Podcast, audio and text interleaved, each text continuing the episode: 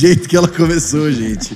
Hi, guys. Eu queria falar com um sotaque britânico, porque hoje a gente tá com uma celebridade aqui internacional. A Rainha Elizabeth. Brincadeira, não. Cara, seja bem-vinda a mais um Dona dos Sem mortos. Out. Bem-vindos, Você galera. tá feliz, Rafa? Tô muito feliz. Eu sei que você tô tá pronta feliz. pra ouvir as histórias. Não, mas eu sei que você tá feliz. Sabe, eu Porque você ganhei um ganhou uma botinha chique do nosso convidado. Convidado. Trouxe lá, de lá, de lá de onde? De lá da Inglaterra, a terra da rainha agora, A terra do da rei, Dr. né, no caso. Mas é isso, seja bem-vindo a mais um Dunamis Hangout. Cara, esse hangout vai ser legal demais. A gente sabe que no Dunamis a gente tem muita cultura global. É verdade. O reino de Deus é global, né? É. Então a gente trouxe esse nosso amigo que é brasileiro, já morou em, em Portugal, agora tá morando na Inglaterra. E, cara, vocês vão saber um pouco mais dele hoje aqui. Mas se prepara. Hã? É, isso. E, e também, é, é... Nossa, eu esqueci o que eu ia falar. É isso, é ele mesmo, é essa pessoa mesmo. Vamos direto então pro Pedro Neto. E aí, Cara, eu tinha uma família? coisa muito boa pra falar dele aí. Você me confundiu. Desculpa. Desculpa. Nossa, era muito bom. Eu, eu sei que era muito Ou bom. o Espírito Santo que colocou a mão no seu ombro e falou assim.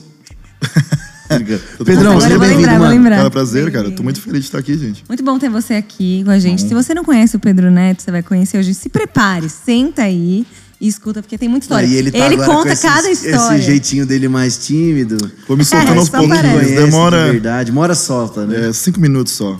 Pedrão, cara, é, como a Rafa falou, obrigado por você ter vindo. O cara veio lá da Inglaterra, É, só gente. pro Hangout, brincadeira. Ele tá com uma, uma equipe aí de missionários, de liderança da, da igreja que ele faz parte, lá em Leicester, na Inglaterra. Exatamente. Estava lá também recentemente.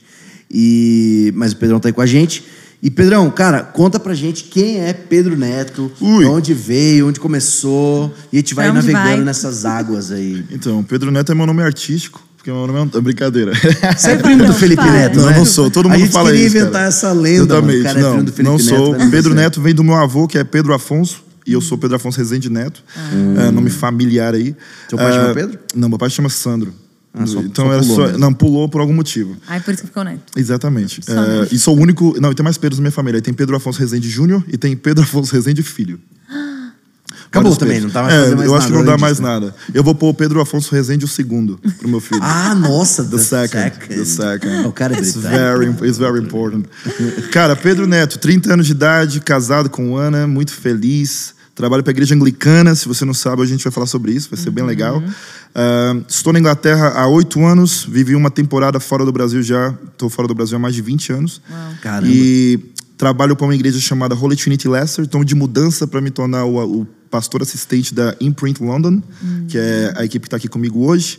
E eu lidero uma coisa que se chama New Wine England, que são 2.300 igrejas. Eu faço o oversee de, todo a, de toda a parte de adoração. Pouca coisa, né? É um pouquinho de trabalho, muita rota.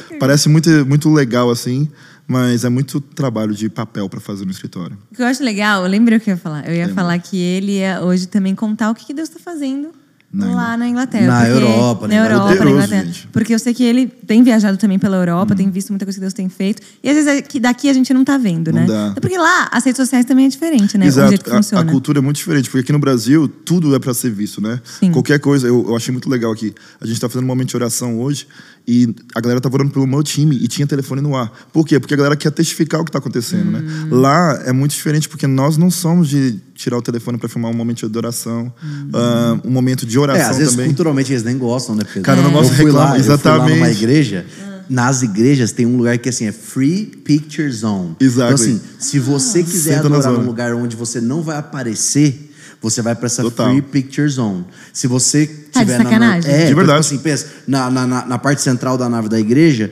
é o, é o Picture Zone. Então ali você vai aparecer, cara. Total. Se alguém Se tirar você- foto, É, tipo assim, você vai Total. aparecer nas fotos. Se você quiser adorar ou, tipo, participar do culto, mas se não aparecer em nenhuma mídia, você vai pro Free Picture Zone. Olha que doido. Não, Gente, e olha que louco, na sabia. nossa igreja tem uma coisa que ainda é muito mais louca, que você só pode tirar pessoas de tirar fotos de pessoas adorando se elas estiverem de costas. É. A gente não pode tirar de frente por causa dos direitos delas. Então, tipo, é, é algo assim que é um pouco Eu acho, muito- eu acho Dramático. interessante, mas eu acho legal também. Assim, volta para um lugar, tipo, é aquele momento também. Total. é- às vezes não é, é a sensibilidade de você saber a hora de filmar e Total. tirar uma foto, né? Porque tem hora Total. que não é hora de fazer Não, isso. é, também. total. Mas também tem a questão cultural. Total. É isso que, cara, assim, gente, vou falar um negócio pra você. Você que é crente. Mano, por favor, faça uma viagem missionária. Cara, Ah, é. muda a vida Sabe de todo mundo. Primeiro que toda viagem missionária eu, eu chamo de algo que vai. É, manu- é uma manutenção da tua fé. Total. Sempre, independente de onde for. Mas também te peço, faça uma viagem missionária fora do Brasil. Uhum. Não precisa ser só Europa, qualquer lugar. Na América Latina aqui, começa com a América Latina e você vai se apaixonando. Porque toda vez que você vai para um outro lugar, você conhece uma outra igreja Total. que faz parte da mesma igreja. É a cristandade que a gente estava até falando Lindo, hoje. cara. Que é a mesma igreja evangélica pentecostal no Brasil, que é o Dunamis carismático, mas aí você tem essa igreja anglicana, aí você começa a descobrir, cara, que lindo, é uma maneira. Então é muito louco.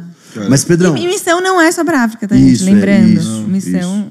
da mas Pedro, como- onde que começou essa sua parte ministerial, assim? Cara, é lindo, porque isso é uma história muito longa. Porque aos três anos de idade, meus pais, eles decidiram me doar à igreja. Então a minha mãe, ela teve um momento de oferta, cara. E a minha mãe Te botou no gasofilaço. Literalmente, ela me pegou e me levou pro altar e falou pro pastor, eu não tenho dinheiro, mas eu vou ofertar meu filho. E o Que pastor, e isso? não, e o pastor ficou, o que, que isso quer dizer? Ela assim, eu quero que ele seja treinado aqui. Então, desde muito pequeno, eu fui sempre muito envolvido na igreja. e aí, caramba, cara, foi literalmente assim. E aí eu falo, pra, é, às, às vezes eu até zoo com a equipe, eu falo assim, ah, cara, eu sou escolhido, galera. Tipo, na brincadeira. Porque, cara, realmente foi. Minha mãe me colocou lá e eu não tive tempo. Eu não, eu não era criança que jogava bola, eu era criança que tinha que ficar lendo a Bíblia, escrevendo música, ou aprendendo a tocar instrumento. Foi sempre assim. E aí, aos 15 anos de idade, eu entrei pra uma banda que chamava Levita da Casa, né, em Portugal. Essa época era a época que Portugal tava num momento de adoração assim muito louco. Eu acho muito bonito que a gente eu tava conversando isso com o Veiga hoje. O que a gente vê acontecendo aqui hoje é muito poderoso, cara, é muito lindo. Igual eu vi na conferência do Unamis, que momento maravilhoso, cara.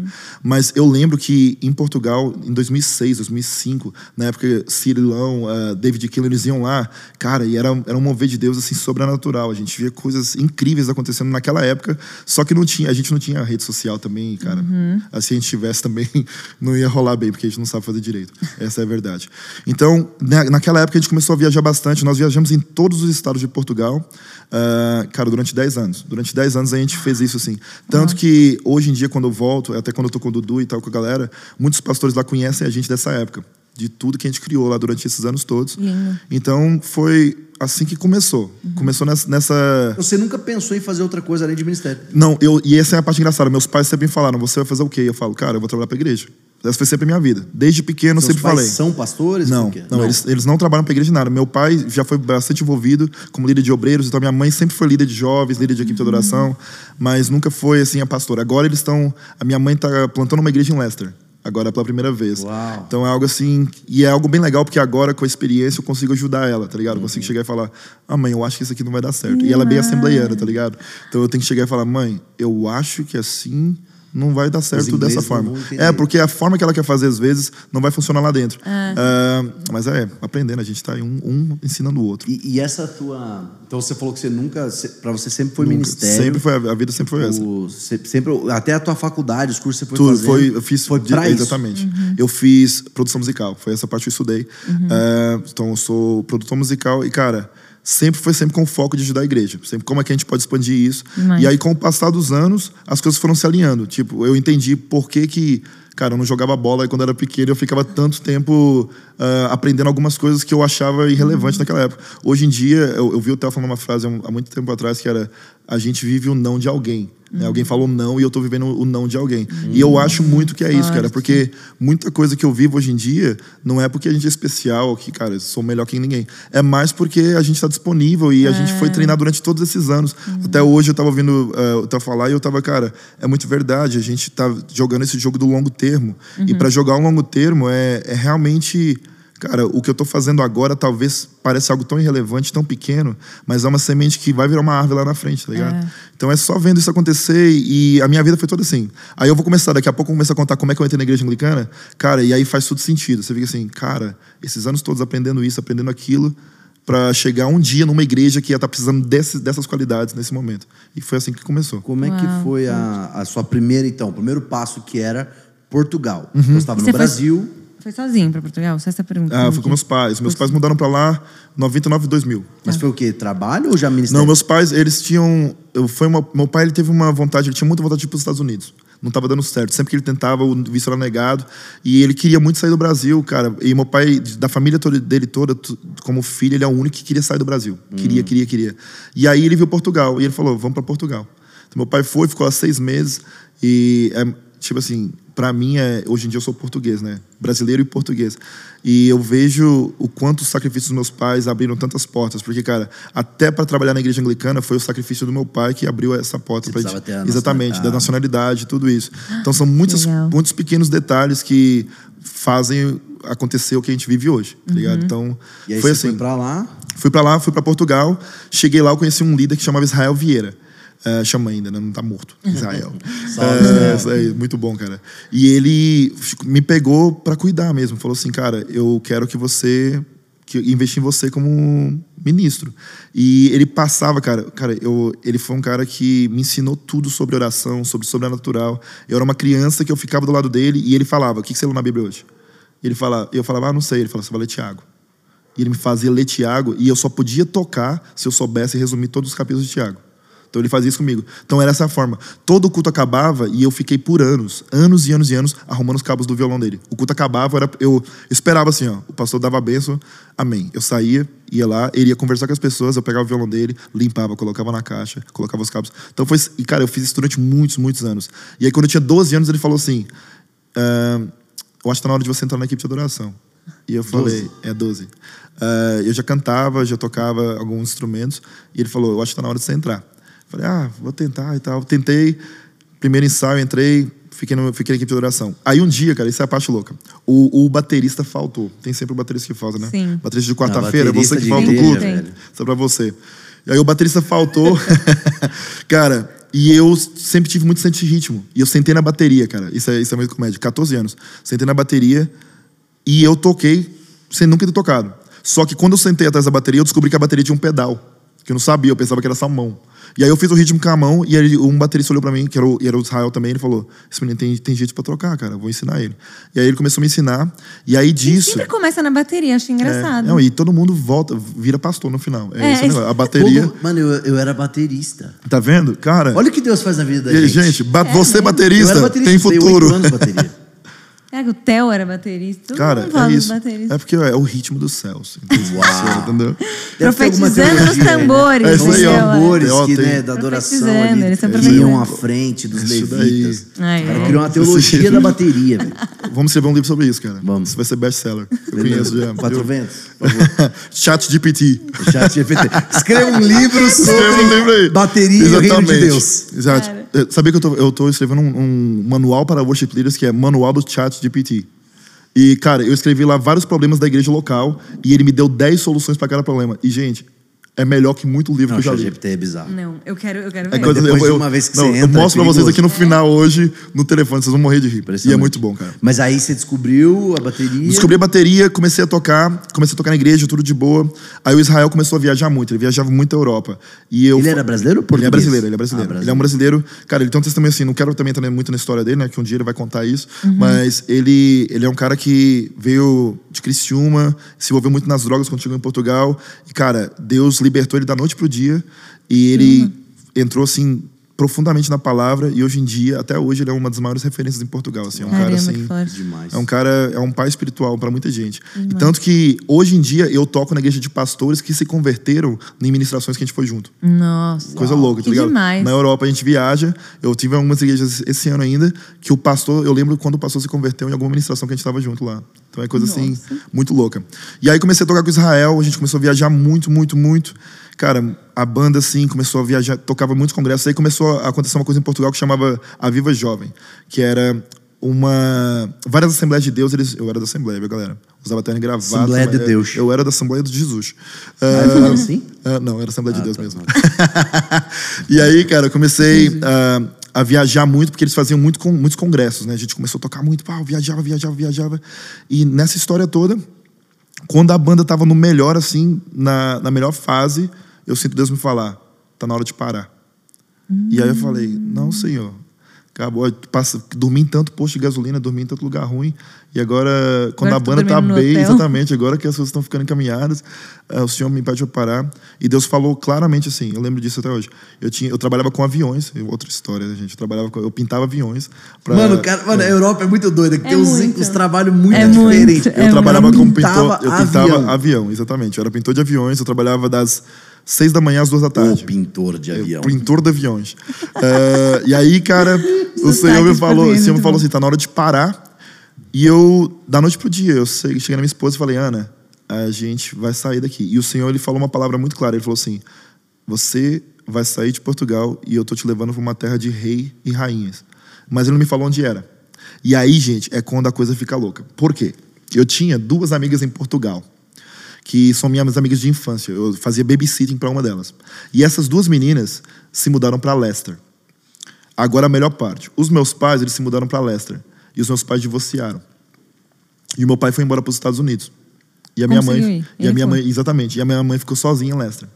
E aí Deus me deu essa palavra. E eu me mudo para Leicester. Eu vendo tudo que a gente tem.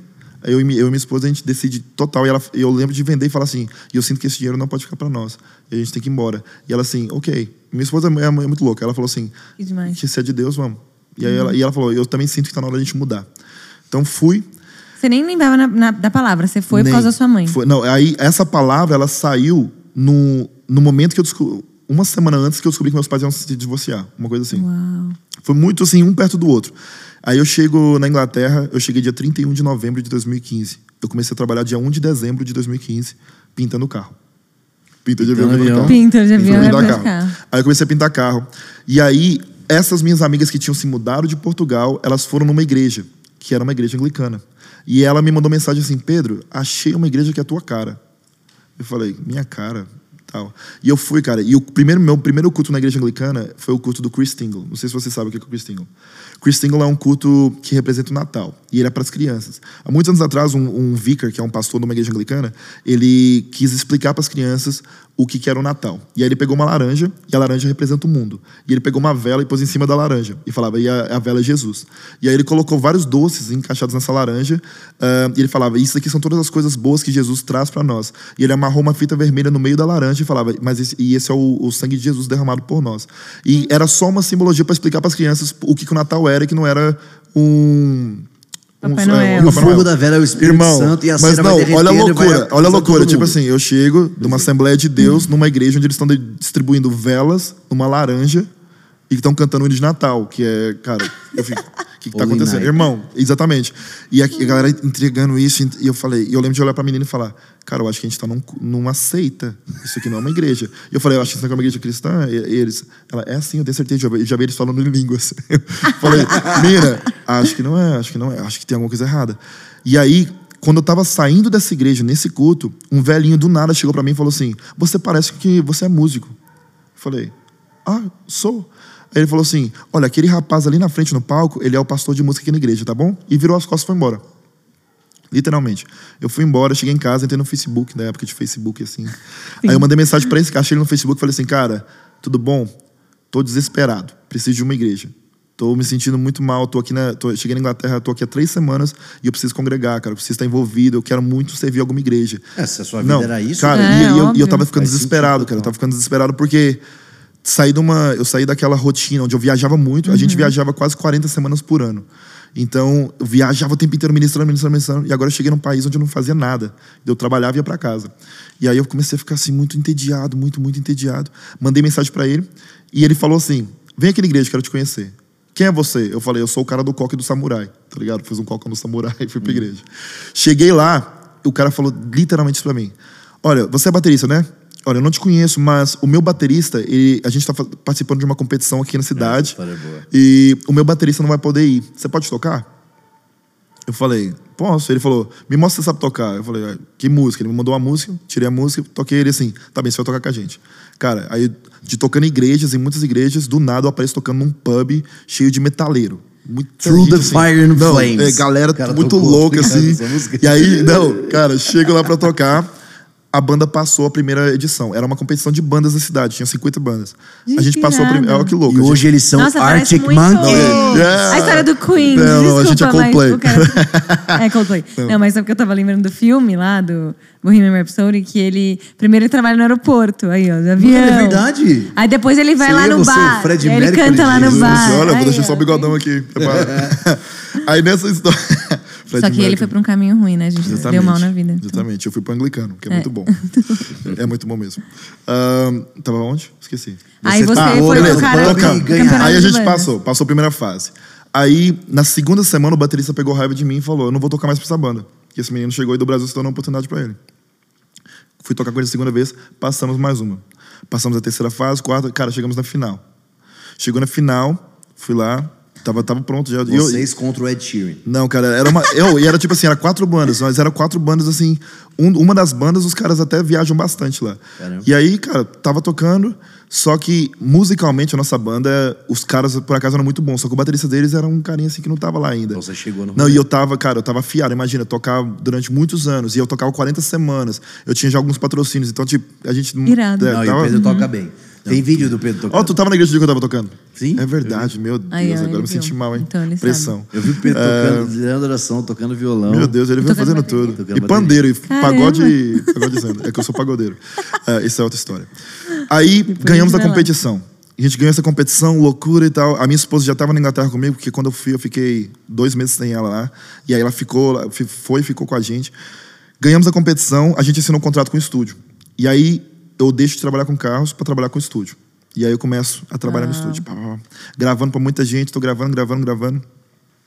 Um dia, o meu worship pastor, que era o pastor de oração da igreja, chegou para mim e falou assim: Cara, eu tô indo embora da igreja, eu tô indo para uma outra oportunidade e eu sinto que você deveria aplicar. Eu falei, cara, não, eu tô bem agora, eu já consegui aqui entrar na área da música na Inglaterra. E para nós músicos, cara, quando você consegue entrar numa área assim de música, ainda mais na Inglaterra, que é um país que tem uma cultura musical muito grande, É, cara, fica muito fácil. Você fica assim, cara, consigo tirar meu salário bem aqui, consigo sustentar minha casa, Uhum. ficar muito bem e tô fazendo o que eu amo, que é tocar. Então eu tava muito tranquilo. Eu falei, não, cara, obrigado, tô de boa aqui, não quero ir. E aí eu fui dormir, cara.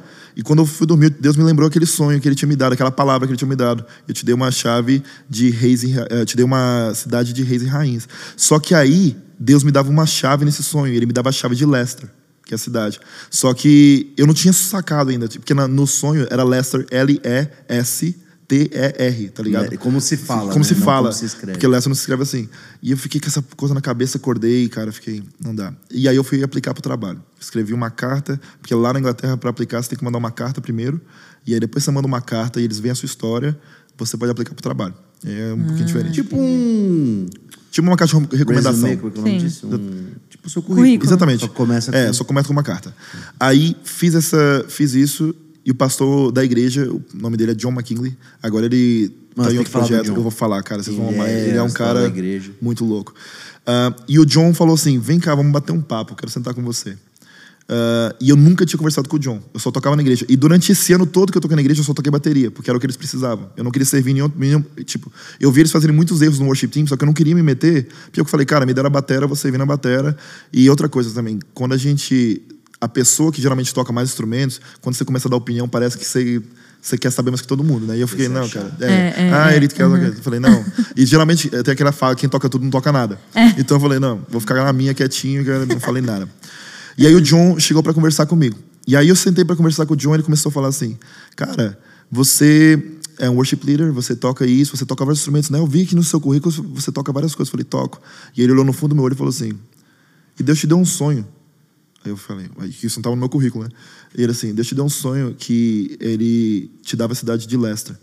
E ele te chamou para um país de reis e rainhas. Aí eu olhei para ele e falei, ué, Que bizarro. Aí eu falei, sim. Aí ele falou assim. E nos próximos, ele começou a falar o que que Deus ia fazer na minha vida nos próximos 10 anos na Inglaterra. Falou, você vai fazer isso, você vai liderar isso, isso. E eu comecei a ficar assim, cara, que louco. Eu falei, como? Ele falou assim, ah, não, é que a gente tem um profeta de ofício aqui na igreja, chama Simon Breaker. E ele falou pra gente que você ia aplicar e a gente tem que tirar o trabalho. Literalmente assim. Então você já chegou lá com o trabalho. Não, só tipo, eu uma- fui pra entrevista e eu já saí de lá com o trabalho. Foi literalmente assim. Aí ele me ligou duas horas depois da entrevista e falou: Pedro, eu quero te falar que o trabalho é seu. Você tá aprovado. você vai-" E ele falou: amanhã no meu escritório às 8 da manhã. E o processo de visto, como é lá? Eu não precisava porque eu cheguei antes Eu do era Brexit e eu era português já. Ah, Então, Antes como eu era Brexit. português, eu não precisava de nada. Agora, com o Brexit, tem umas burocracias, mas mesmo assim ainda não precisa. E aí, cara, do- da noite pro dia, eu comecei a trabalhar como worship pastor, só que eu nunca tinha sido worship pastor, eu era o baterista que ministrava, cara, a gente ministrava muito, eu orava pelas pessoas, fazia tudo, só que eu não tinha uma responsabilidade sobre uma equipe inteira, não tinha mesmo, e eu era muito feliz sem ter essa responsabilidade, porque eu também não entendia muito o grande papel do, do worship leader, cara, porque a gente que faz hoje em dia a gente entende, cara, é muito mais do que só ir ministrar, Só né? tem adoração. muito mais Certeza. coisa envolvida. tem a parte pastoral toda, tem a parte funcional toda do trabalho. E, cara, eu já entrei no- na equipe de adoração e, e já tinha 40 músicos já. Então, Nossa, era, já era um time gente. já grandinho pra, pra trabalhar. Trabalhando com eles, fala. Foi uma revolução lá, né? Tipo, Cara, essa é a parte louca. Eu cheguei, eles montavam e desmontavam todos os instrumentos todo domingo. Só que eu perguntei. Mas o prédio deles. É o prédio deles. Eu perguntei, mas por que a gente faz isso? Ah, é porque se alguém morrer, a gente tem que fazer um velório. Eu falei, mas alguém morreu? Não, então por que a gente está desmontando? Não, você tá de brincadeira. Eles montavam toda semana em caso de alguém morrer para fazer um velório.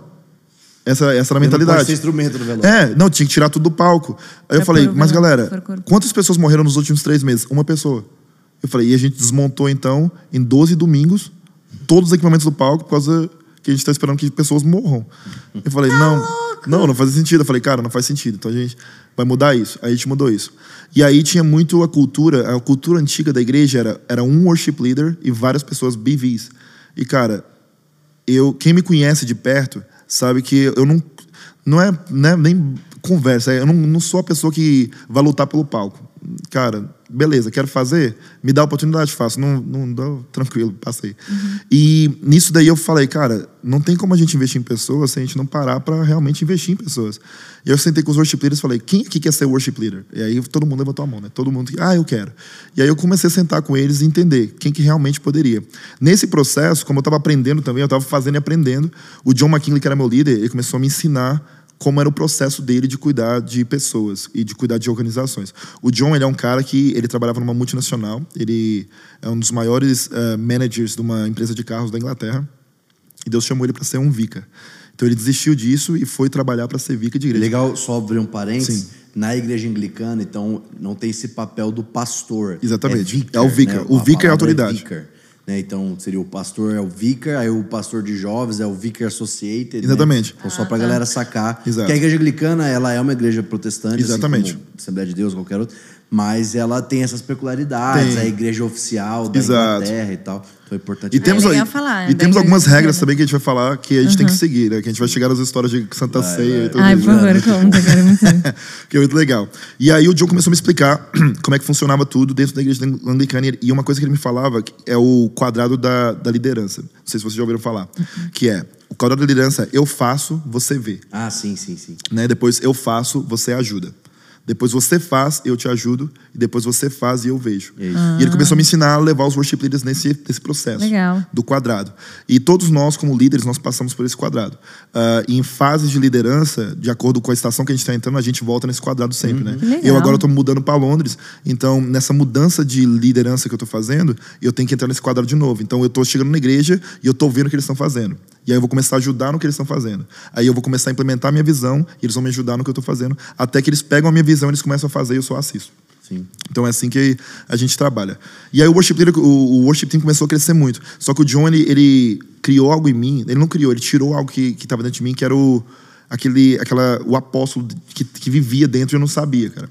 Porque ele falou, o que, que dá para você criar? Eu falei, como assim? Não dá para eu criar... Eu não quero criar nada, eu quero só ser o worship pastor. Ele assim, onde é que você quer que a nossa igreja esteja daqui a 10 anos?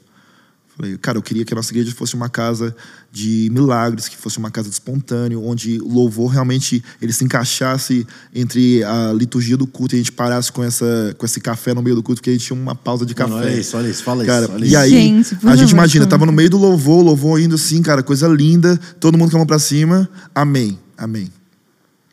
Vamos parar agora, tomar um café, fa- vamos falar sobre o jogo de futebol de hoje, fala com a pessoa do seu lado durante os próximos 10 minutos e a gente vai voltar pra palavra. Tinha então, tipo um quebrava. break pra comer bolacha com chá, velho. Não. Olha que doideira. Não, e era algo assim muito louco, porque quebrava a dinâmica do culto. E outra coisa, era um gasto desnecessário, tá ligado? Porque a gente dava, a gente dava café e chá antes do culto, no meio do culto e depois do culto. Gente, Tá ligado? Era... é muito e aí, é, e o pior, no final do culto, todo mundo que era staff tinha que ficar catando ah, caneca, tá ligado? Porque eles nem queriam fazer descartável. Todo mundo tinha que ter caneca, porque eu descartava o ainda é queima-mão. assim, ainda é, assim.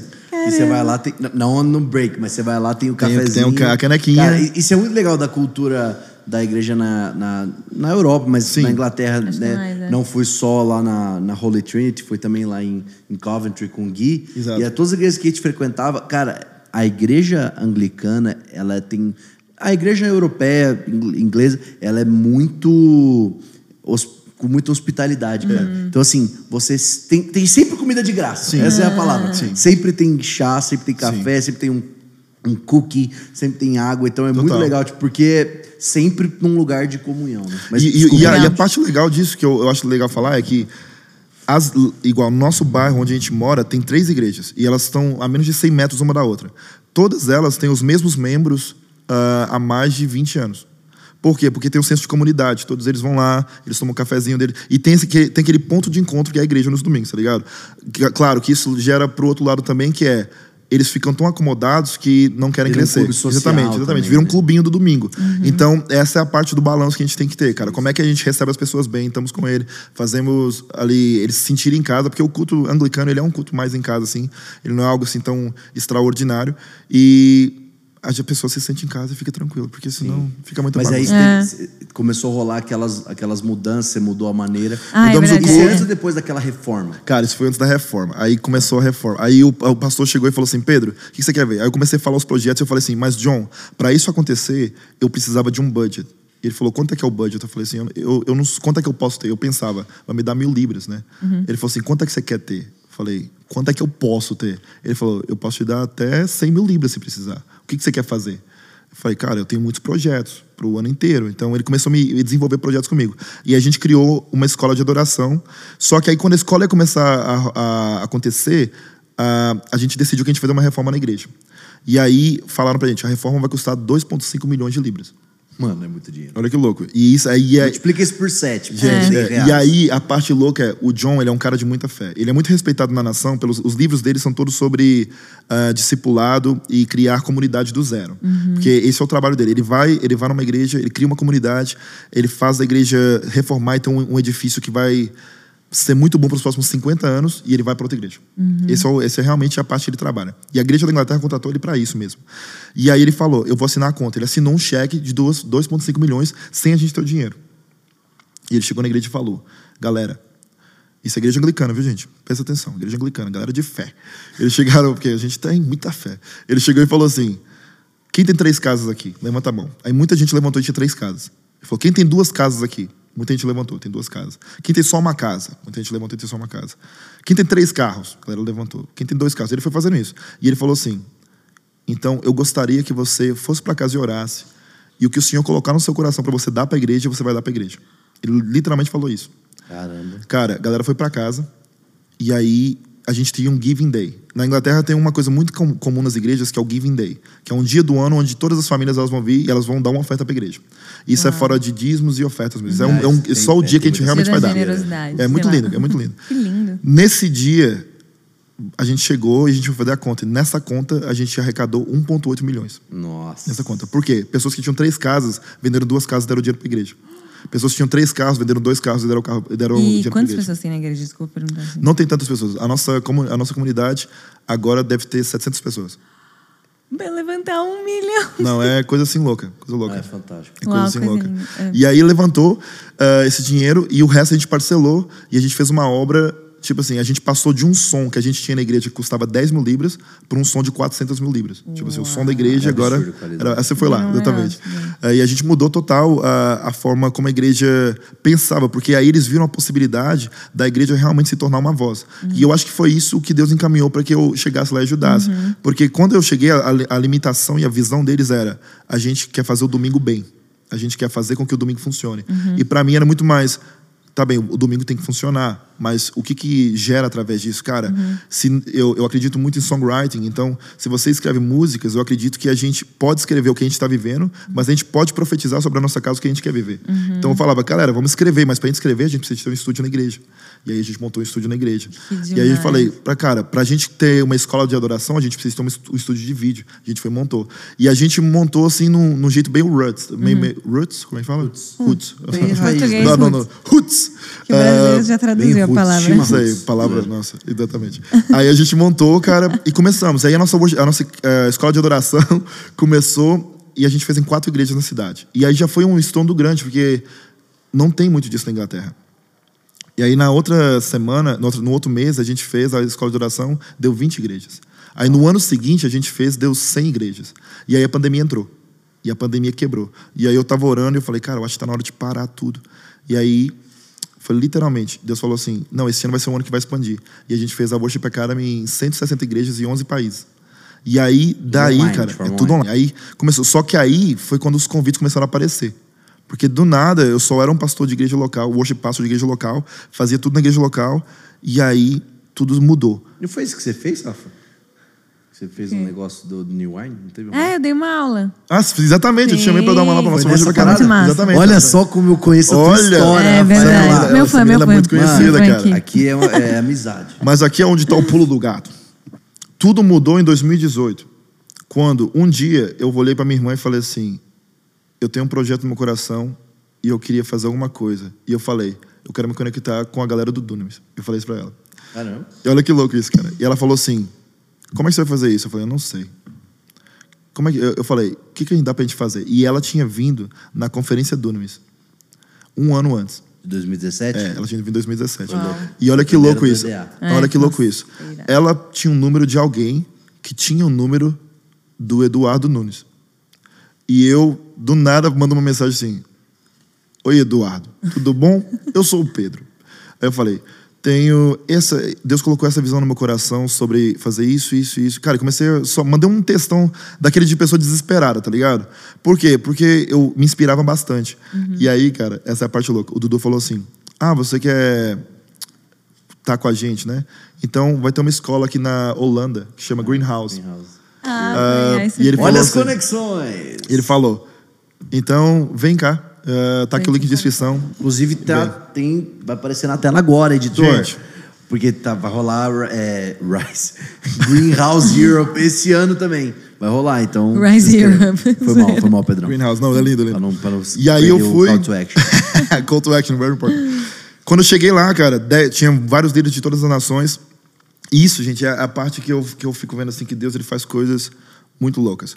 Porque eu cheguei e eu conheci um cara no avião, não, quando no aeroporto, quando eu saí do meu portão de embarque, eu conheci um cara que chama Daniel Morales, tá ligado? O Dani, Ah, mano. É. E eu e o Dani andando do carro, do, do portão até o, o busão, a gente se tornou melhores amigos. Ligado? Porque o Dani é extrovertido, eu sou extrovertido. E a gente começou a falar muito, brincar, brincar, brincar. A gente chegou no busão, todo mundo pensava que a gente era irmão, que a gente já se conhecia há muitos anos. Cabelão São parecidos, é, comprido. Ah, loucura! Galera, quanto tempo vocês se conhecem, gente? Dez minutos. Três passos. Não, exatamente, dez minutos. a 13 passos. E aí eu cheguei, na- cheguei lá e tinha muitos pastores, tinha muitos convidados, muita, muita galera. Cara, o Greenhouse Europe, dois- esse 2018 para mim foi uma mudança de vida. E eu recebi muitas palavras nesse dia. E o Dudu me deu uma palavra específica ah, sobre o que Deus ia fazer na minha vida. E o Felipe Borges me deu uma palavra específica sobre o que Deus ia fazer na Inglaterra. E nessa brincadeira, cara, eu saí do Greenhouse e o Dudu me deu uma palavra literalmente para ministério. Eu voltei do Greenhouse, uma semana depois eu abri minha caixa de e-mail e, tipo, eu tinha convites para seis meses. Uau. Mas eu não tenho nenhuma música estourada. Eu não sou uma pessoa que, tipo assim, que tem muitas. Hoje em dia a gente tem muita música em inglês, mas não tinha na época. Não, tinha, não tinha nenhum álbum na época. E da noite pro dia isso aconteceu. Mudou completamente. E ali a minha conexão começou. O Dudu, cara, me ajuda demais. Hoje em dia, um pai espiritual para mim. Peço muita ajuda para ele o tempo inteiro. Eu sou Demais. desesperado. E ali eu, eu me conectei, me comecei a me conectar com a Zoe também. Fui começando a entrar assim, conversando mais com a, com a galera. E, cara, do nada, eu descobri uma coisa, que a galera começou a me chamar para fazer coisas na Europa, porque eu estava representando a Inglaterra. E aí a chave virou. Por quê? Todo país que eu viajava, eu chegava e estava Pedro Neto com uma bandeira da, com uma bandeira da Inglaterra. Todo lugar. Ninguém nunca me reconhece como brasileiro, até hoje. Eh, todo lugar que eu vou, cara, é uma bandeira da Inglaterra. Bandeira da Inglaterra. Demais. O tempo inteiro. E aí Deus me lembrou dessa palavra. No dia que eu cheguei e eu comecei a ver meu nome em algumas coisas, Deus me lembrou. Eu te, eu te levarei para uma terra de reis e rainhas. Uau. Tá ligado? E aí, cara, de lá até, até aqui tem sido experimentar e, e aprender com vários movimentos no mundo. A gente tem viajado bastante para sugar também para nossa igreja. Eu acredito muito que a gente tem que aprender de outras pessoas.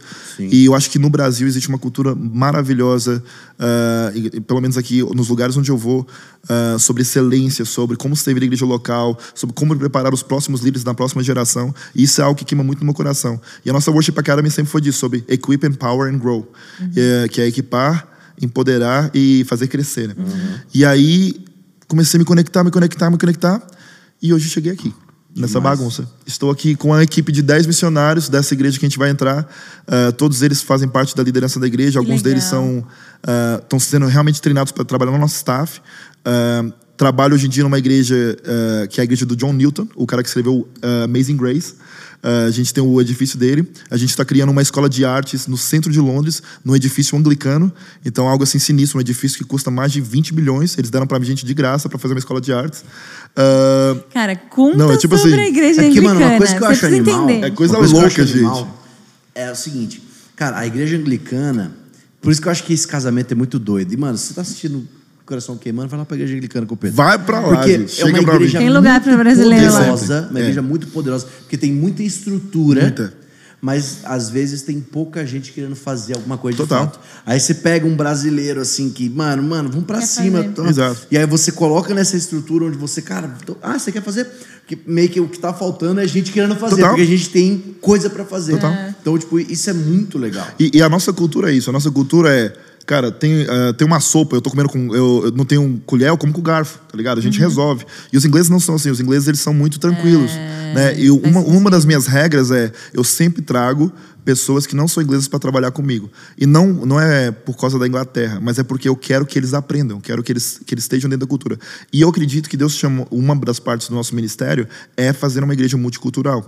E Londres é isso, cara. Londres, me, fala o nome de uma cultura, a gente tem lá. Fala o nome de uma nacionalidade, a gente tem lá, tá ligado? No- tem todo tipo de pessoas. E a nossa igreja era muito, muito diversi, divers, como é que é a palavra? Diversificada. Diversificada. isso. Nossa, difícil essa. Diversificada. Multicultural, Multicultural, exatamente. culturas. E nessa brincadeira de a gente levar muitos líderes, a gente realmente sente, cara, que eu trabalhando com ingleses eu não consigo, porque eles trabalham das 8 às 5.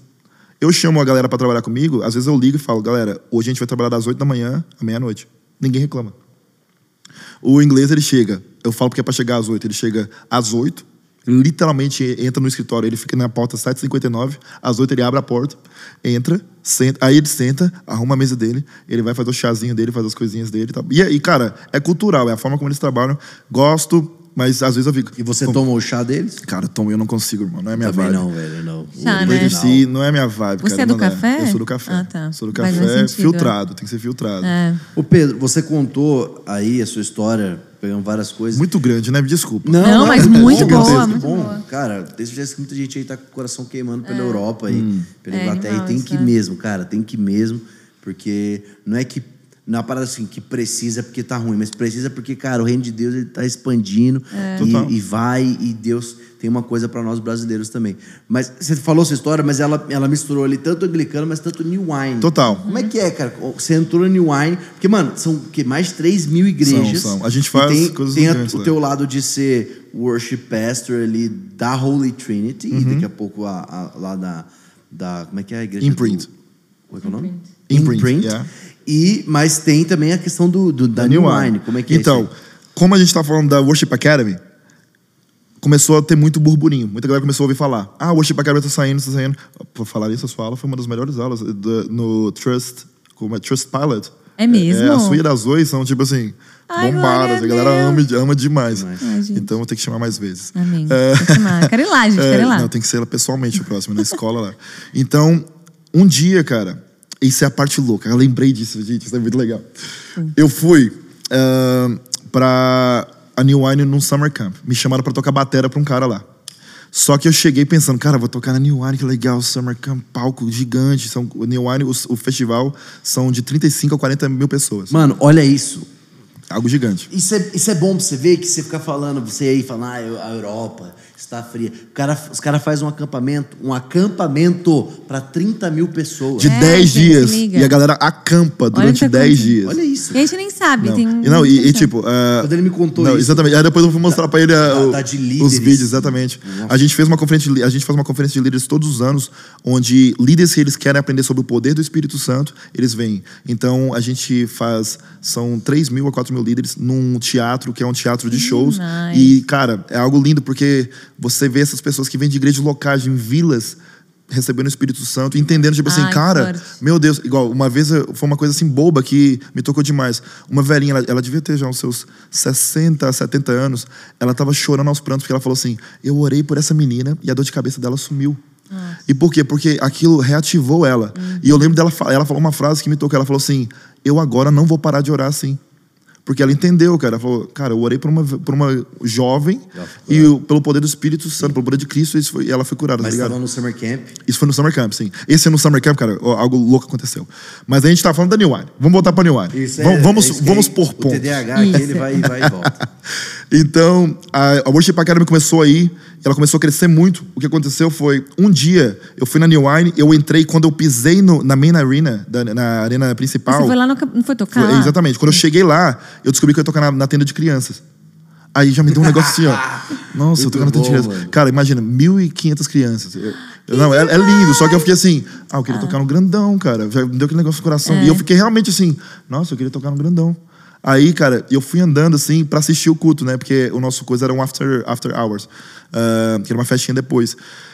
Quando eu entrei na tenda, eu, eu coloquei o meu pé. Não, cara, isso é coisa louca. Eu coloquei o meu pé dentro da, da main arena, eu tive uma visão. E na visão, eu me vi no palco da New One. E eu lembro que eu olhei para os músicos que estavam comigo e falei assim, cara, gente, eu tenho que trabalhar no meu ego, galera. Porque eu entrei aqui e eu me vi no palco. Eu falei, eu, eu tô muito metido, gente, não, preciso de ajuda. Eu lembro de chegar pro meu pastor e falar assim, cara, eu tive essa visão. Ele falou assim, o que, que você sentiu quando você teve a visão? Eu falei, não sei, eu não senti nada. Eu acho que é, é, é músico querendo tocar, É. tá ligado? Passaram sete anos depois dessa visão. Né, que, que foi. Não, passaram seis anos depois dessa visão. Um dia eu tô no meu escritório, meu telefone toca. O diretor da New One chama Paul Hawker. Meu telefone toca, eu atendo e eu falei, ah, alô? Ele fala assim, olá, Pedro, aqui é o Paul Hawker da New Wine. E eu desligo na cara dele e falo assim, e eu sou a rainha. Desliguei. Assim. Vocês tocaram um trout. É, zoeira. Eu, algum amigo meu brincando. Porque como é que ele ia ter meu número? Como é que ele ia ligar? Não, não tinha conexão para ele fazer isso. E outra coisa, eu nunca toquei na New Wine. Todas as pessoas que vão tocar na New Wine, igual Tim Hughes, o cara que escreveu o Vim para Adorar-te. Uh, Matt Redman, o cara que escreveu várias músicas que a gente canta na igreja, tá ligado? Então, tipo assim, todas as pessoas que foram worship pastors da New Wine são, são esses caras. Ma- uh, Martin Smith, toda essa galera, tá ligado? Sim, sim. Então, tipo, tô lá assim, e ele liga de novo. E eu atendo e ele fala assim: Pedro, sou eu, Paul Hawkins, não desliga. Falei, Paul, por que você tá me ligando? O que, que foi? Ele assim, Pedro, a gente ouviu falar do sua Worship Academy. Falei, ah, que legal, o que, que vocês querem? Que a gente quer que a gente dê uma aula? Ele falou assim: não. Ah, eu tenho orado sobre a próxima estação da New Wine. E o worship leader que tá lá, ele está saindo agora. E Deus falou pra gente que a gente tem que dar pra alguém que não é da nação. E todos os worship leaders da New Wine, a New Wine ela existe há mais de 40 anos e foram todos britânicos. Britânicos, branquinhos, loirinhos, tá ligado? É, é um clássico, assim. E ele falou Primo assim... do rei. Não, e ele falou desse jeito assim, e eu creio que Deus está falando para eu te dar. Então, você aceitaria? Aí eu falei, cara, eu vou orar, porque isso é algo muito grande, tá ligado? É uma resposta muito grande. E aí eu fui para casa, conversei com a minha, eu conversei com o meu pastor, e o meu pastor, o John McKinley, ele olhou e falou assim, o quê? Eles te deram New Wine? Eu falei assim, eles perguntaram se eu queria aceitar. Ele, você vai aceitar? Eu falei, não sei, mas, cara, é algo assim gigantesco. Ele falou, vai orar. Eu orei senti paz no meu coração de falar que sim. Cara, falei que sim. No ano seguinte, eu tô. A gente chega e a gente faz a gravação ao vivo do álbum da New Wine para 40 mil pessoas. E, cara, e a New Wine são 2.300 igrejas. Só que o meu foco na New Wine nunca foi o Summer Camp, porque eu não acredito que a gente pode treinar pessoas em duas semanas. O Summer Camp, eles são, no total, são 10 dias. E imagina, dois- 2.300 igrejas, a gente está falando de pelo menos 2.300 worship leaders que sonham em estar no palco. Que sonham, e eu recebo igual, o meu e-mail da New Wine é muita mensagem de worship leaders assim. Eu escrevi uma música e Deus me falou que é a, música da nação e você tem que gravar na New Wine. Ah, Deus me falou que eu sou a próxima pessoa da, worship, da, da New Wine e você tem que me colocar Você pra tocar. isso, Cara, o né? tempo inteiro. Que engraçado. E até, e tipo assim, às vezes eu tô andando e a pessoa vai me para e fala: Olha, eh, eu gostaria de tocar na New Wine, como é que eu faço? E eu sou muito uma pessoa de relacionamento. Então, só toca comigo galera que eu confio. Porque, cara, a gente tá ali ministrando, não é um show. E eu tenho que estar com galera que eu confio atrás de mim, né? Então a gente foi, começamos a liderar New Wine e a gente criou uma coisa que chama New Wine Hubs, que é as igrejas locais da New Wine, elas abrem ah, um leque onde cada igreja, imagina, cada igreja a mais de 5 quilômetros de você, eles se encontram uma vez por mês para vocês partilharem experiências. Então vocês sentam juntos e vocês começam a falar sobre ah, o que, que você está passando, porque o problema do worship leader, do lead de oração, é, geralmente é meus músicos não estão tocando da forma que eu quero. Eu não tenho músicos. Ah, com- a minha igreja não está não tá engajando. Ah, a gente quer escrever música, a gente não escreveu. E isso é o problema de toda a é, igreja. Toda isso não é um problema de, de uma igreja. Mas quando eles começam a partilhar, eles começam a entender que, cara, não é um problema do seu pastor, da sua comunidade, é um, é um problema mundial, que é um, é, eu falo que é a praga do worship leader. É, são os problemas que acontecem no Exato. ministério de adoração. Todos nós temos, Isso cara. não é especial. E, e tem que ter, tá ligado? Porque é importante. É bom, trata o importante. caráter. Exatamente, cria. Então a gente começou a criar isso e aí a New Wine tem 480 hubs né, agora no momento, né? Que são no país inteiro. Só que não são todos funcionais. Alguns funcionam, outros não funcionam ainda. Uns funcionavam muito bem, outros, cara, estão crescendo. E foi aí que eu entrei pra New Wine. E aí eu tô lá já tem três anos e a visão é para eu ficar lá por 10 anos. Essa é a visão. Então, nisso daí, eu consegui trazer, igual todo ano, na New Wine, eram os mesmos worship leaders. E, cara, o palco da New Wine, era, era- você olhava, era brancos. Só brancos loirinhos. Aí eu cheguei, a primeira coisa que eu fiz foi eu cancelei um contrato que a gente tinha com uma gravadora famosa, porque a gente pagava muito caro para músicos tocarem com a gente. E eu falei, cara, se a gente é, uma, é um movimento de igrejas locais transform- transformando a nação, vamos usar músicos locais. É óbvio. Tá cheio de músico bom, cara. tem três É, exatamente. É. Cara, comecei a stalkear o Instagram da galera e comecei a achar músicos muito bons. E aí chamei só músicos locais, de Inclusive igrejas locais. cunhado. Exatamente, meu cunhado, que a minha irmã vai casar agora sábado que vem com um cara que é meu guitarrista. Não, não É, acredito. coisa assim. Ah, vontade de matá-lo. Não, amo ele, ele é demais. Jacob, love you, mate. Ah, e aí, a gente começou a fazer isso e eu comecei a trazer muitos worship leaders diferentes. Porque, eu, como eu vi, a New Wine tem muitas igrejas, eu viajo bastante. E todo worship leader que eu vejo que tem potencial, a gente traz ele pra dentro. E a, a coisa legal é, tem muitos worship leaders que eles vão pro palco e eu levo eles realmente para ministrar como co-leaders, para eles terem experiência de ministrar num palco grande, para eles entenderem que é só números. Que quando você chega lá e você vê uma multidão, você entende. Cara, o que, que mudou? É muito legal, é muito legal. Você toca, você, você sabe disso muito Como bem. foi, Rafa? Exatamente. Como é que você se sente? Rafa, vou te A primeira entrevistar. vez que você tocou no, lá, lá no. Seu primeiro estádio foi lá no Descendo Descendo Orlando. Orlando. Como é que Exatamente. foi? Você, você, você saiu diferente? Deus falou pra você, e aí, des- desencanou? Cara, Tipo assim, quando eu saí do, do, do, do palco. Você foi ver seus followers. Não, Tinha Deus subido 15 literalmente mil. falou assim: não foi igual quando você tá cantando na farm ou quando você tá cantando. Literalmente, esse foi o sentimento pra Uau. mim. Eu, realmente, Deus falou assim: não é igual? Falei, é, ele falou, não muda. O que muda é o seu coração, é o Exatamente. que você tá sentindo aí. Na... Tipo, literalmente, o que muda é como eu quero fazer, o como ele interage com o estádio. Tudo isso, obviamente, é diferente você interagir com um grupo de 10 pessoas e um grupo de 40 Uhum. Total. mil, 100 mil. que você- Então, tipo, obviamente tem coisa que você vai aprendendo. Mas no fim, it's all the same, sabe? Tipo, Exatamente. é tudo. É, é o seu coração diante de Deus ali. Não, é porque tem uma música que eu tô compartilhando aqui pra galera, que, tipo, cara, é o meu xodó dos últimos tempos, mas é uma música que chama Living Rooms and Stadiums. Uhum. E aí a música fala assim: In living rooms and stadiums, find us faithful. E é justamente Canta isso. bem. Você Não, Gabriel tipo, canta bem, cara. É, eu tenho um passado de worship É, de leader. Deixa eu ver se a Wine me chama pra cantar. no- Olha, estamos Mas resolvendo fala. vaga, viu? Mas eu, tava com- eu ia compartilhar também que depois do no Brasil, é, eu cantei nos três estádios e foi tipo uma honra muito grande. Tava lá acompanhando o Brunão, tava lá junto com uma galerinha indo em cada estádio. E aí eu cheguei do último estádio em casa, podre, cansada, assim, nem acreditava como que eu tinha vivido aquele dia. E meus pais estavam dormindo, meus pais serviram no estádio do Allianz. Então eu vi eles lá de longe, eles mandando tchauzinho, assim, que eles estavam servindo, junto com o link deles, que é a célula deles, eles escolheram pra servir no Allianz, que meu pai é palmeirense, né? Então daí ele falou, eu vou servir no Allianz e tal. E aí, é, é, os dois. Ah, tá em palmeirense Só só, tem aqui. ó. palmeirense aqui, ó. E aí, é, eu cheguei em casa, meus pais estavam dormindo. E aí eu sentei no sofá e eu falei, gente, eu vivi real. Tipo, é real que eu vivi hoje. Daí Deus falou assim, mas não pode esquecer que eu tô aqui também. aí eu, é isso. Tipo assim, e ele falou assim, e não muda nada. tipo, eu tô aqui. Você que todos vai depois lá dias, escutar Living Room Stadiums, comenta que você veio do Hangout. É verdade. É. Mas a resposta, Deus falou assim: a sua resposta para depois de tudo isso que você viu é você me encontrar todos os dias aqui. Uau. Então acho que. é- E aí veio pandemia, tudo, né? Porque é verdade, a resposta foi que a gente teve que ficar dentro de casa. Exato, e- exato. Mas acho que é, não, é que não muda. Obviamente a gente ganha mais conhecimento, Claro. ganha mais. é, tipo, em liderar um estádio, né? Essas coisas, mas de fato no coração. E, e- eu acho que é, é também muito mais difícil pra gente que tá É. ministrando, porque você fica. Cara, é uma, eu falo comigo, é uma luta contra o ego gigante. Porque você fica ali. é. Cara, é muito fácil você sair dali. Cara, olha o que, que eu fiz, cara. Foi legal. Igual esse ano na New Wine, algo muito lindo aconteceu. A gente tava ministrando e a gente escreveu uma música que chama Fallen Us. Esse, escuta aí, hein? Follow Us, muito importante. Nossa, quero ouvir. Esse é Fall muito. on Us. New Wine De Worship. Pedro Neto. Exatamente, New Wine Worship. Aí, cara, durante essa música, ah, eu vi uma mulher pegando a criança e colocando no pescoço. E eu, e eu no palco, ministrando. aqui, assim, né? É, ela pegava a criança e colocava assim. E, cara, uma barulheira do lado dela e todo mundo assim. "Ah!" E eu aqui no palco assim, nossa, cara, o que, que esse pessoal tá fazendo? Que bagunça, irmão. Porque pra mim eu tava assim, nossa, você tá tratando igual show. E tava um momento lindo, assim, tá ligado? Aquele momento onde você para de tocar e a galera pega. E eles estavam fazendo o que eles queriam.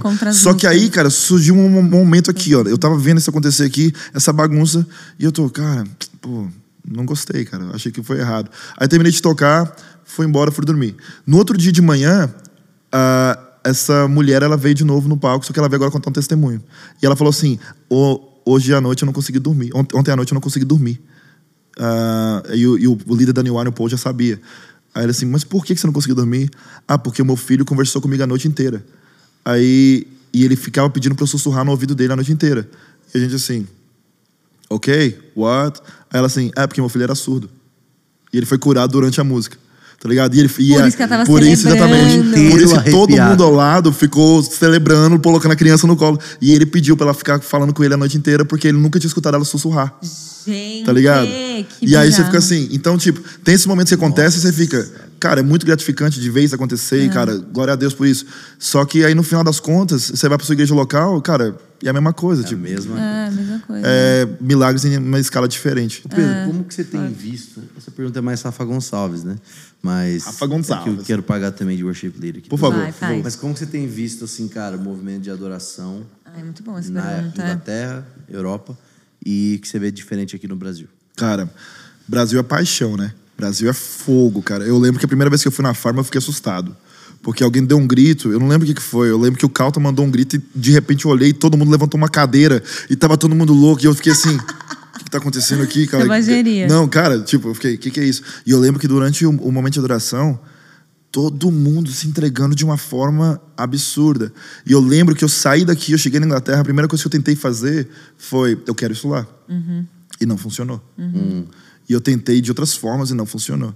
E aí um dia eu estava sentado com um, lead- um worship leader que chama Luke Hallenbroth. Ele, ele escreveu o Spirit Breakout. Cara, Caramba. ele, e aí ele, ele chegou e falou assim... Nossa, é não, ele é, ele é demais, cara. Ele é um cara assim... você canta hein, Rafa? Ó, ó. Eu tô conheci essa música com você cantando. Olha, tá vendo? Ele, ele batizou com essa música, com você cantando, não foi? Não foi? É, isso, exatamente. Cara, e ele falou algo assim, ele falou assim. Pedro, adoração é um encontro interno. O que a gente vê por fora, o que a gente vê as mãos para cima, é a expressão de adoração que nós temos. Mas a gente não pode julgar um local por mãos no ar. É, Né? é- E por quê? Porque se a gente for julgar assim, você vai ministrar na Alemanha, você, você vai ficar achando que tá todo mundo morto, porque a galera quase não levanta a mão. Você vai ministrar ah, e na Inglaterra, Noruega. exatamente. Noruega. É, nossa, cara, em Oslo, cara, é, é outra vibe. Você tava no descendo. É. Outra vibe, total. Tinha os brasileiros lá na frente causando e os caras sendo tocados lá atrás assim, mas tava chorando. Exato. Estavam Não, chorando, o meu, é. olha, uma coisa que nem, Exato. pouca gente sabe. Ah, tinha lá um dos bispos da Inglaterra. Ele tava lá, eu acho que ele é o bispo de Yorkshire, uma coisa assim. Ele tava chorando, chorando. Tipo assim, e ele tava assim, ó, com a mão cruzada assim, ó. Sim. E, cara, essa foi a resposta dele. E foi no momento que todo mundo levantou o sapato. É. Ele começou a chorar porque ele falou assim: "Ah, Eu nunca vi isso acontecer em nenhum lugar. Eu nunca vi tantos jovens se comprometendo num local só. Lindo. Ah, então, eu acho que o que eu tenho visto muito, pelo menos na Inglaterra, assim, é, existe muita fome, cara. Uma fome muito grande. Realmente, uma fome por mais de Deus. E existe uma fome por um avivamento. Existe realmente, cara. E a galera, igual essa semana passada, teve um momento de adoração em uma das igrejas que a gente vai. E eles estavam. Eles ficaram, foi, oito horas sem parar, tá ligado? E é agora, dia 29 desse mês, eles estão fazendo 24 sem parar. E, cara, é algo que tem acontecido bastante. Tem muitos movimentos da Inglaterra, assim, de, de muita fome por Deus. Só que eu não acredito que vai ser aquela loucura, tá ligado? Eu acredito que o avivamento na Inglaterra, ele é pródigos voltando para casa. ligado? Isso, isso é realmente o que eu acredito. E realmente Deus reavivando pessoas que têm sonhos mortos. Por quê? Lá a gente tem uma geração, igual na nossa igreja tem algumas pessoas que elas participaram do de quando o Billy Graham ele teve no estádio, tá ligado? E até hoje, eles- exatamente, até hoje eles estão eles são muito avivados. Nossa, que e, demais. e o sonho deles é que isso aconteça de novo. O sonho deles é que isso, que, que outra geração experimente isso. Porque a geração deles, cara, experimentou algo muito poderoso, só que aí teve um gap. que é, a geração deles, pra minha geração. Então a geração dos meus pais na Inglaterra, eles deixaram isso passar, tá ligado? E a gente tá vendo que a geração Z, se a gente não alcançar eles, eles vão deixar passar Vai deixar também, passar. tá ligado? Porque eles são. Cara, lá a gente tá agora tentando focar. Igual, uma coisa que a gente tá fazendo na nossa igreja agora é a sala de gaming. A gente tá contratando uma pessoa que ela vai trabalhar, na Imprint a gente vai fazer isso, contratar uma pessoa que ela vai trabalhar pra jogar Twitch o dia inteiro. Tá ligado? Pra quê? Porque ele já faz isso, o ministério dele é realmente isso. Ele fica conversando com crianças, e, cara, crianças assim, adolescentes, né? E eles, cara, vários adolescentes começam a abrir, ah, eu queria me suicidar, eu queria fazer isso, isso, durante um jogo ali. Tá ligado? de games, é Algo assim louco. Que forte, O- né? Outra realidade. Então, o que eu vejo lá é isso, cara. Deus ele vai reavivar sonhos novamente, ele vai trazer de volta assim o que está dormindo dentro das pessoas. Foi aí que a gente criou esse negócio que chama Vinit Vivas, que é o Come Alive, Uhum. ah, que Vinit Vivas significa vem à vida novamente. E, e a gente quer que as pessoas realmente cresçam dessa forma. O avivamento na Inglaterra, eu não creio que vai ser cadeiras pro ar, eu não Uhum. creio mesmo. É, mas eu amo demais as cadeiras no ar, tá ligado? Quando eu vim no Brasil, eu tava com os meninos, o, o meu time inteiro, eles, eles foram pro staff meeting hoje, eles falaram para mim, isso aqui é um staff meeting. Falei, é um staff meeting, eles. Isso é melhor que muitos cultos. Eu falei, pois é, cara, isso é melhor que muitos Doideira. cultos. Então é uma realidade diferente também. É. É viver Mas eu acho que a Europa, eu sinto assim essa onda que meio que tá aqui no Brasil e tava assim, mas meio que migrando para Europa assim. Tá. Eu sinto muitos brasileiros também indo para lá e também levando esse fogo, mas também algo muito especial que tem lá já e que Total. tá acontecendo. Total. Eu fui para lá no passado, também lá para Portugal, é, Espanha, não não fui para Inglaterra no passado, mas eu sei que Deus está fazendo algo muito forte lá, mas assim, eu vi vai que, esse ano. que eu vou ser Em nome amém. Mas eu, eu sinto que é isso, tipo assim, tem algo muito especial Tem. acontecendo lá, muito. E, e é, a gente tá pronto pra ver, sabe? E, é- e gente- algo lindo, porque na Europa, cada país é diferente. É. né? Cara, é. Isso o que é Deus está fazendo na Espanha, igual É. eu tenho uma amiga que é a Débora, você A conhece? É. Cara, o que Deus está fazendo na igreja dela é algo completamente diferente do que Deus está fazendo na minha igreja. É. Mas de alguma forma a gente se encontra. Se encontra, tá ligado? A gente é. se encontra nisso. O que Deus está fazendo na Zion Lisboa é completamente diferente do que a gente está fazendo na Anglicana É. em Londres. Mas de alguma forma a gente se encaixa. Uhum. E, é isso, e é isso quando o Greenhouse vai acontecer, é isso a, a lindeza do reino de Deus. Porque É. vem essa galera toda diferente, de áreas diferentes, com background diferente, e a gente se encontra ali e a é gente o fala, reino, cara, né? isso aqui a gente É, quer fazer. é. Isso aqui é o que a gente quer ver na Europa. E a gente É, volta. uma das palavras que uma vez eu, eu, eu dei pro Eri, assim, eu senti que, que, tipo, cara, o Greenhouse Europe, ele ia ser usado para quebrar muita, muito preconceito que países da Europa têm entre um outro. Então, sei lá, tipo, sei lá, franceses não gostam de portugueses, e, ou ingleses não gostam de irlandês. I don't know, não sei quais são as siglas. Mas eu sinto que justamente é diferente do Brasil. No Brasil a gente tem esse monte de estados Total. e é, seria uma Europa só aqui dentro, mas ainda tem uma identificação do brasileiro. Tem. Lá é muito assim, não, eu, eu não sou europeu, eu sou português, ah, não sou. E aí eu sinto que o Greenhouse ele vai ser realmente esse lugar onde juntam todas essas, todos esses europeus, eles entendem que acima de ser português, francês, europeu, é reino de Deus. Total. E isso é uma, uma coisa que tem crescido lá bastante, igual na, na parte de países. Se você for na Inglaterra e você vai ministrar em inglês, se você vai na Espanha, eles geralmente eles vão querer cantar músicas que são famosas na Espanha, que nós não temos nenhuma noção. E, cara, o ritmo muda, a coisa muda. Você vai para Alemanha, é totalmente diferente. Você vai para Itália, é totalmente. Então tem toda esse, essa pintura na parte da oração dentro da Europa. E, cara. É, é outro mundo. E quando você começa a conversar com outros worship leaders, eu fico. Tem um cara que acabou de chegar em Londres. Cara, o cara, é, tipo assim, fundamental pro, pro que Deus vai fazer dentro da, da Inglaterra, tá ligado? E o nome dele é David Leite. Cara, um cara muito bom. E ele chegou, e ele é um dos maiores worship leaders na Itália. E na Itália ele Ai, estava falando que não tem worship leaders que escrevem músicas para Itália. Todos eles só querem traduzir o que está sendo cantado nos Estados Unidos. Eles cantam a música Ai, da gente, Rafa eu lá. quero. Eu tô tirando minha cidadania italiana. Na verdade, Sério? já tá aprovada. Que lindo. Ah, então sabe, a Rafa eu vai não pra igreja Oh, anglicana, velho. mangiare. Tá vindo pra igreja anglicana. Olha, olha a Ah, eu Rafa. passar um tempo lá com você. Olha, um ano. Você e o Josh se mudarem pra lá, ia ser da hora, hein? Cara, eu ia curtir. Londres. Aí, Nossa, Em Londres é Print. irado. Olha, Londres é olha. incrível. Quem sabe pode ser assim, uma professora na nossa escola durante um ano e meio. Olha aí, Quem sabe. A gente tá Pedro, aí, né? de Deus, né? Não, mas vamos só, vamos só... Calma, antes de Não, terminar. Fala além de tudo que a gente conversar, só antes, antes de tudo. Sim, mas eu As preciso que você conte a história da sua casa pegando fogo uma hora, tá? Então vai, qual que vai ser Nossa. primeiro? Faz essa que depois a gente volta pra, pra falar Pra mais de anglicana. igreja. Aí vamos depois entrar só em anglicana e falar só de Isso, anglicana? isso, tá isso. bem. Então tá. vou Olha essa história, galera. Gente, isso é muito bom. Eu, a minha esposa estava em Portugal passando férias e eu. É, isso é muito bom. E eu decidi fazer um churrasco. Sei essa história, acho Não, que não sei não. Eu acho que você não sabe. Essa daqui, essa daqui pouca gente sabe. Eu, eu, é o que eu contei pra você, não já? Sim, sim, é. Cara, e aí a gente fez um churrascão. Eu chamei, tipo assim, todos os homens do worship team. Legal. Vem aqui pra casa e tal. A gente fez um churrasco. E eu, eu sou churrasqueiro. Eu amo ficar churra- fazendo churrasco mesmo. E tem carne boa lá? Ah, tem. Tipo assim, os cortes são diferentes. É, né? é mais Mas, difícil achar, Exatamente, mas é diferente. mas acha, quando você acha, você. Cara, é- eu acho que é mais quem tá fazendo. É. Só não faz na airfry, por favor. Ganha na é, airfryer. Exatamente. Aí, cara, eu, eu fiz ali o churrasco o dia inteiro. Todo mundo saiu da minha casa às 11h30. E eu fui dormir. Meia-noite. Só que, como a Ana não tava lá, a Ana tava de férias, eu, como um bom homem, falei: vou dormir sem tomar banho. Gente, eu tirei meu sapato e eu deitei na cama assim. Pá, deitei na cama. Tô dormindo. Três da manhã eu acordei e aí eu olhei assim pra minha casa, gente. Não tô brincando, fiz assim. Minha casa tava cheia de fumaça. E aquele cheirão de queimado. No ar eu, meu Deus, minha casa tá pegando fogo. Cara, minha casa tá pegando fogo, minha casa tá pegando fogo, minha casa tá pegando fogo. Fiquei desesperado. Saí correndo, eu tenho um estúdio em casa, cheguei correndo, peguei uma guitarra e eu tinha dois cachorros. Eu peguei um dos cachorros e eu cheguei na rua, três da manhã. Eu abri a porta da minha rua, eu enchi meu pulmão e gritei: Fire! Fire! E aí as luzes começaram a fazer assim, ó. Plim, plim, tim, diririm, tim, tim. Começou a acender. Cara, começou a acender muita luz. E começou a sair gente. Tó, tó, tó, tó, Que era de desespero. Eu assim, fire, fire, fire. E o meu vizinho, ele é segurança. Ele, cara, um cara assim, alto, assim. E ele chegou e falou assim: Oh, there is, uh, tem fogo na sua casa, eu, eu vou te ajudar, eu tenho um curso e tal. Ele pegou a camisa, tirou a camisa, amarrou na cara, eu, e, eu, e ele já entrou na minha casa. E eu pensei: vou pegar minhas guitarras. Ah, né? óbvio. Claro. Aí eu peguei, pus minha blusa assim, cara, e saí correndo, saí correndo dentro da casa. E ele: Cadê o fogo? Cadê o fogo? Eu não consigo ver. Ele subiu, gente. Eu- e ele pensou que estava no segundo andar, ele subiu pro segundo andar. Quando eu tô subindo no segundo andar, essa é a melhor parte da história. Eu tô subindo no segundo andar, eu tô assim, ó. Tá, tá, tá, tá, tá. Aí, em um segundo que eu tô subindo assim, no meio da escada é, pro primeiro andar, eu olho entre o meu óculos e esse gap aqui, ó. E eu faço assim, ó. E eu reparei que minha casa não estava no fogo. Quando eu tava fazendo o, o churrasco, a gordura do churrasco ficou no meu óculos. Tá de sacanagem. E aí, eu deitei na Ai. cama, tá ligado? Eu deitei na cama. E aí, a porque quem, quem tem óculos sabe, né? Fica a gordura.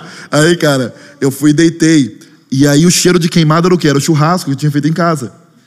Os caras Não. acabando. E aí, cara. Calma que melhora, Cara, cara, cara, melhora. Aí, Não. E aí ele fica louco, ele fica assim: caiu fogo, fogo, fogo. E eu falei, cara, tu não vai acreditar. E ele olhou pra mim e falou: cadê o fogo? E, cara, esse cara, ele sem camisa, com a camisa amarrada assim. Eu falei: você não acredita? Meu óculos tá tão sujo que eu pensei que minha casa tava com fogo. E ele começou a ficar muito bravo. Ele assim: O quê? Você usa droga, você é louco. E, e, cara, me deu uma umbrada e saiu da casa. E já saiu me xingando muito bravo. E aí eu saí. Quando eu saí de casa, tá? A rua inteira tem quatro carros de bombeiro, duas ambulâncias e tá cheio de polícia. Cheio de polícia, todo mundo desesperado. Porque a minha casa na Inglaterra é uma casa. São, as, são- as casas na Inglaterra são todas juntas, né? Casinha. Legal. Então, se uma pegar fogo, todas as casas pegam fogo. E aí, quando eu saí, eu falei. Aí tava todo mundo desesperado. Gente, cinema de filme. Imagina, tipo assim, vizinho se abraçando. Tipo assim, aquela cena de Oh filme. Segurando meu cachorro igual um bebê. Assim, ó. Aí eu chego. Tá de sacanagem. Não, não é, não é, não é. Aí eu cheguei e eu falei, gente, vou contar o que aconteceu. Eu tava fazendo churrasco e meu óculos tá tão sujo que eu achei que tinha um fogo na minha casa. E aí eles começaram, não, não acredito, não acredito. Começou aquele desespero. Ah, você tá brincando, você usa drogas, eu sabia que você usa drogas, músico usa drogas. Então começou a xingar, todo mundo, xingando drogas, tipo assim, xingando, xingando, xingando. Músico não, usa droga. Não, desse jeito. Ah, você é músico, você usa drogas, não sei o quê. E aí, cara, beleza. Aquele desespero, e, cara, muito bravo, o polícia chegou e falou assim: a gente pode conversar lá dentro? Eu falei, claro que pode. Aí chegou assim, ele sentou na mesa. Aí ele senta e olha pra mim e fala assim: O senhor usa drogas? Eu falei assim: Não, não. Ele o senhor realmente achou que tinha fogo na sua casa? Eu falei, achei ele. Aí ele olha, olha no fundo do meu olho e fala assim: O senhor pode falar que o senhor usa drogas? Porque eu preciso escrever isso. no- Porque em 30 anos de profissão eu nunca vi isso. E vai ser muito embaraçoso pra mim chegar no escritório e falar que a gente trouxe todas. eh, fez essa mo- mobilização nada. pra nada. Aí eu, mas eu não uso. Ele assim, o senhor pode assinar falando que o senhor usa drogas? E aí ele me fez assinar um documento. Só que pra você não é ruim isso? Não, aí calma. Aí isso tudo aconteceu. Pastor, Eu pastor. digo que eu uso drogas. Gente, foi tipo assim, foi horrível, porque quando eu saí, o que aconteceu foi a polícia fez isso, eu recebi uma multa do cônsul, caríssima, que eu tive que pagar, porque eu parei a cidade, né? Parei, tipo assim, um bairro da cidade. E aí a Ana voltou de férias. Quando a Ana, minha esposa, volta de férias, ela tá andando e fala assim: Nossa, amor, todo mundo aqui na rua tá me olhando estranho, né? O pessoal não gosta de mim, só que eu não tinha contado para ela. Eu não tinha contado, já tinha um tempo. Coitada. E aí eu fui contar para ela a verdade. Falei: Olha, aconteceu isso e tal. E aí agora, tipo, depois de. Essa história já foi há uns cinco anos atrás. Agora que eles voltaram a conversar comigo. Tem um bom relacionamento com a minha rua, todo mundo me ama. Mas Evangelizou. é, tá? foi um tempo, foi um tempo difícil. Essa é a história Essa do é a fogo. história aí. Cara, História do essa fogo. história é O Brasil essa precisava é saber boa. É, eu tive um Mas prazer de vamos então explicar. finalizar Cara, com homens. um bloco Igreja Anglicana, Anglicana. Porque, é. cara, o brasileiro não tá ligado que é a Igreja Anglicana. O mais próximo, talvez, da Igreja Anglicana que ele saberia que era a Igreja Católica, Uhum. mas também não é. Exato. Cara, conta quais são as peculiaridades da Igreja Anglicana. Pode começar pela ceia, se você quiser. Então tá. É, Nós, como angli- anglicanos, nós temos algumas orações que nós seguimos, né? Não, e são todas orações bíblicas, como o credo. É, nós oramos o Pai Nosso. Ah, e em dias especiais, de, de acordo com o calendário, nós temos que seguir algumas regras. A Santa Ceia da Igreja, nós temos que tomar na mesma, na mesma taça. Por quê? Porque é um costume, né? Que era sempre assim, era, é um povo e todo mundo é no mesmo nível. Então a taça, todo mundo ele vem para todo mundo vem para frente e todos eles tomam na mesma taça. E é vinho de verdade. Ah, Só um golinho daí. é só um golinho. Exato. Geralmente eles seguram, aí eles te dão, você dá um gole, eles viram a taça um pouquinho, eles passam um paninho e dão para Dá outra só pessoa. uma bicada. Exatamente. Só que é, essa é uma das peculiaridades que a gente tem na, na igreja anglicana. Ah, no Natal, nós temos muitos cultos de Natal e, e outra coisa que você talvez não sabe, tem culto de Santa Ceia todo domingo. Todo, domingo, eles fazem ceia, é muito doido. Um do domingo de manhã, um domingo à noite. Um domingo de manhã, um domingo à noite. Todo domingo vai ter Santa Ceia. Então, toda semana você vai ser lavado ali. tá? Seus pecados estão perdão, lavados. é. Então, você vai ali pedir perdão todo domingo. Então, tem que estar ali no óleo. Tem que estar. Essa é uma das peculiaridades. Outra, a gente não tem pastor, a gente tem vicar. O vicar, ele é o pastor principal. E esse é um dos problemas que nós temos agora enfrentando na igreja da Inglaterra. Por quê? Para você se tornar vicar, você não necessariamente precisa ter um chamado pastoral. Você precisa passar alguns testes, você passou nessa aprovação, ah, você começa a estudar e durante seis anos você estuda e você se torna um vicar. São três anos de teologia e três anos de prático. Ah, e aí, você virando um vica, você ganha uma casa do governo e você tem um salário de vica, né? um salário de pastor. Só que o que isso aconteceu, o, o que isso gerou foi, gerou vários postos de trabalho para pessoas que não têm chamado pastoral e eles só querem estar lá por causa da casa. E muitos deles são liberais, muitos deles têm uma visão completamente distorcida. Cara, eu já tive com pastores que não leem a Bíblia. São líderes de igreja que não leem a Bíblia. E eles, tipo assim, chegam lá no domingo e falam de coisas que você fica. Cara, eu não acredito que tu tá falando uma coisa dessa. Eu já, já tive em cultos onde eu vi pastores falando de futebol na hora da pregação. E tentando fazer, tipo assim, não pregar a Bíblia, mas tentar fazer ah, uma comparação entre o jogo de futebol e a igreja. Nossa. E mas não ler a Bíblia o culto inteiro, entendeu? Então, Isso é triste, hein? é algo que a gente tem, que a gente tem lutado. É pra Porque a igreja tem muito dinheiro, né? Demais, porque são muitos e muitos anos de funding. Por isso que a gente consegue fazer tantos projetos. Porque a igreja anglicana, com toda a história da igreja, a igreja ela guardava o dinheiro do, o dinheiro do povo, né, durante muitos anos. E o que aconteceu foi, nesse tempo todo, a igreja ela tem fun- fundings, né, fundos que, cara, são gigantescos. E aí cada igreja ela tem acesso a fundos que fazem os projetos acontecerem. Então, se a gente falar, se eu falar que eu vou gas- gastar, fazer um projeto de música e eu precisava de 25 mil libras, eu aplico para um funding e eles me dão esse dinheiro para a gente fazer. Então a gente tem essa facilidade de fazer muita coisa, mas tem muitas pequenas regrinhas, né? A igreja anglicana acabou de fazer uma polêmica, que é o, o famoso casamento, a bênção homossexual, né? Que eles, que eles aceitaram. Isso é uma regra que é uma bênção que, que eles aceitaram, mas as igrejas têm a opção de falar que não. Mas a igreja, ao falar que não, ela automaticamente se torna uma igreja homofóbica. É por- uma, uma coisa que é legal a galera entender é que, assim, aqui no Brasil, por exemplo, a gente tem a, a- a treta do.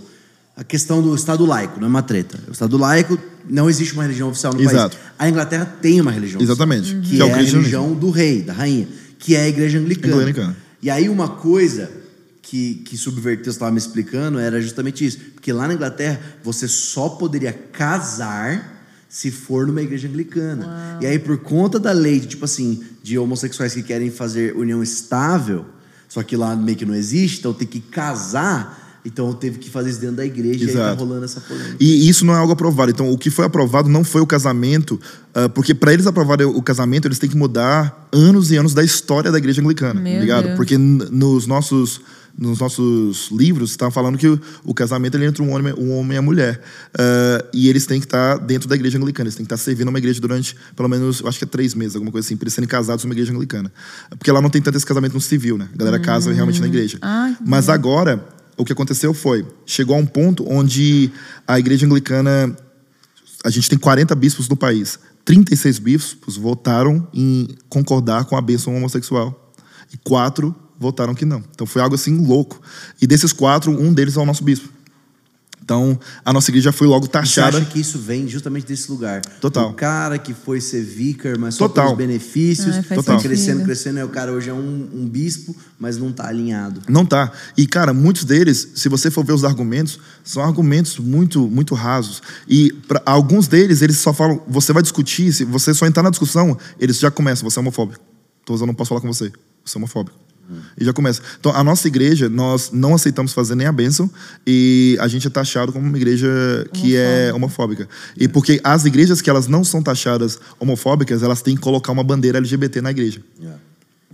Não, você anda Na lá é porta da Na igreja. porta da igreja. Porque na igreja, na igreja a gente tem Você a, a na gente de várias igrejas. Na igreja a gente tem geralmente a bandeira do rei, a bandeira da, da Grã-Bretanha Uhum. e agora tem a igreja a bandeira LGBT. Nossa. Então é algo assim que tem é uma luta que a gente tá, então ore por nós, galera, continua aí. É, e é interessante conversar isso e falar, porque justamente, cara, é pra você pensar, é, é outra realidade. É outra realidade. Por isso que é legal a galera saber, porque é uma igreja insti- institucionalizada. Exatamente. Então, a- é literalmente governo e religião se misturando ali. E porque, igual, aqui no Brasil, às vezes a igreja tá tentando entrar no governo. É. Lá, nós estamos no governo sem querer, tá ligado? A gente tá infiltrado, então tem muita coisa que, co- igual, coisas básicas. Na minha, na minha igreja, no meu edifício que eu tenho de, de artes, eu não posso fazer um buraco na parede sem pedir permissão. Por quê? Porque o, o, o, o edifício É pertence ao governo, entendeu? Então tem muita, muitas coisinhas assim que, cara, é uma regra muito grande. Mas estamos aí. Gente. Muito legal, né? Muito massa. Tem muito- Pedrão, cara, obrigado, Muito velho. obrigada, velho. Obrigado demais por me ter aqui. muito Foi muito legal. da hora, mano. O Pedro é um storyteller, né? Ele é Storyteller. mesmo, cara. Ele é Falei mesmo. demais, né? Muito bom. Não, foi muito bom. A gente Eu ama quando o convidado conversa, assim, fala. não, a gente que é isso que a gente gosta. Ó, e aí já fica pra próxima conversa, vai, É. vai fazer um especial hangout só com piadas de português. Ah, Ai, eu vou falar Deus. assim em Não, português vamos e terminar com vamos uma piada, então, de português. Você vai, manda do papagaio. Dos papagaios? Ok. Isso. Ah, Ele, como essa- morou muito tempo em Portugal, gente, ele tem um sotaque de Portugal. Então vou, vou dizer. Ah, o Manel, Manel, ele queria comprar dois papagaios. Já. Quando o Manel chega. E Manel foi ao Brasil comprar o papagaio. Quando o Manel chega ao Brasil, vê dois papagaios: o azul e o amarelo. O azul estava assim, pri, pri, pri, pri, pri. E o, e o amarelo estava assim. O Manel olhou para os papagaios e disse assim: Vou comprar um papagaio para a Maria. Maria é a esposa do Manel. Pergunta: Ó senhor brasileiro, como estás? Tudo bem? Gostaria de comprar um papagaio. Qual é o preço do papagaio azul? E o papagaio azul, pri, pri, pri. O brasileiro olha para ele e fala: "Ah, vai pagar em euro. Esse daqui custa 500 euros. Ele, oh, ok. Então, e, o- e o amarelo? Ele assim, o amarelo são 5 mil euros. Aí o, o Manel já, opa, hum, tem de fazer aqui as contas, porque o que canta, ele, pá, é, é 500 euros, mas o que, não- o, o, o que está ali sem cantar é 5 mil euros. Ó ó, amigo brasileiro, mas porquê é que, que o, o papagaio, o, o papagaio que canta é mais caro do que o outro? O papagaio, o papagaio que não canta é mais caro que o outro. Aí o brasileiro olha para ele e fala assim, então, ó, senhor Manel, é porque o que você está vendo cantando é o cantor. E o que balança é o compositor. Entendeu? Maravilhoso. Essa piada é muito boa. Aí, ó. Tá vendo como é boa? Eu contei as mesmas piadas pra eles e eles não gostaram. É que tem que dizer com sotaque. Falsinho. Tem que dizer com sotaque. Aff. Mas tem que ter o sotaque, demais, senão não demais. funciona. Gente, foi né? bom Pedrão, demais. obrigado. Pedrão, a gente sempre termina, cara, pedindo para nossos convidados orarem, declararem o que vocês estão sentindo. É, enfim, então aquela câmera é sua, esse tempo é seu. Declara, ore por nós, Amém. e pelo Brasil, e pelas nações, Amém, e pela amém. Europa. E, e, e ore. Amém. Cara, eu quero orar especificamente para pra galera, os artistas. Eu quero Amém. orar por eles porque isso é algo que queima no meu coração. Uhum. Se você tem isso no seu coração, cara, eu acredito que Deus ele realmente está te levantando pra ser uma voz. E quando eu falo ser uma voz, não quer dizer que você pode ser uma voz nacional. Talvez você vai ser uma voz dentro da sua igreja, dentro da sua comunidade, dentro dos seus pequenos grupos. Então eu quero orar por você agora, tá bem? Então, Pai querido, Pai, eu te agradeço, Pai, por todos os artistas, Pai, que estão assisti- assistindo, Pai, por todos eles que têm uma chama queimando no coração, Pai. Eu oro, Pai, para que o Senhor venha inspirar canções dos céus, para que o Senhor venha inspirar, Pai, pinturas dos céus, Pai. Que pinturas venham curar, que canções venham curar, que poesias, Pai, venham curar, Pai. Pai, nós declaramos, Pai, que todas as mentiras que estão eh, calando os artistas dentro de nós, que elas desapareçam em nome de Jesus, Pai. E nós cremos, Pai, numa geração de artistas que vão transformar o Brasil, que vão transformar a Europa, Pai. E eu declaro isso agora em nome de Jesus, que todas as mentiras lançadas sobre você, que artes não vai dar certo, que isso não é o sonho de Deus para você, elas vão cair agora em nome de Jesus. nome de Jesus. E que caminhos vão ser abertos. Eu oro por favor de Deus, por portas abertas, portas escancaradas, e que o reino de Deus cresça através das artes dentro de você.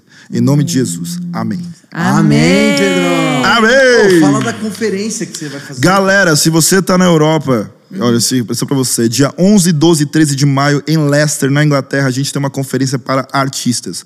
Músicos, fotógrafos, videomakers, Demais. dançarinos, pintores, poetas, todos os tipos de arte. Nós acreditamos realmente que as artes, elas podem transformar uma sociedade e a gente quer transformar a sociedade transformando a igreja local. Nós cremos que Deus está resgatando as artes novamente. Então, se você quer fazer parte disso, nosso site é www.vinitvivos, V-E-N-I-T vivus.com Eh, e você pode ter mais informações lá, tá? E amo vocês. Valeu, Obrigado demais. demais. Obrigada, mano. amigo. Nossa, demais. Gente, É isso, pessoal. Valeu por mais um Hangout. Até a Deus abençoe próxima. vocês. Vai pra Europa.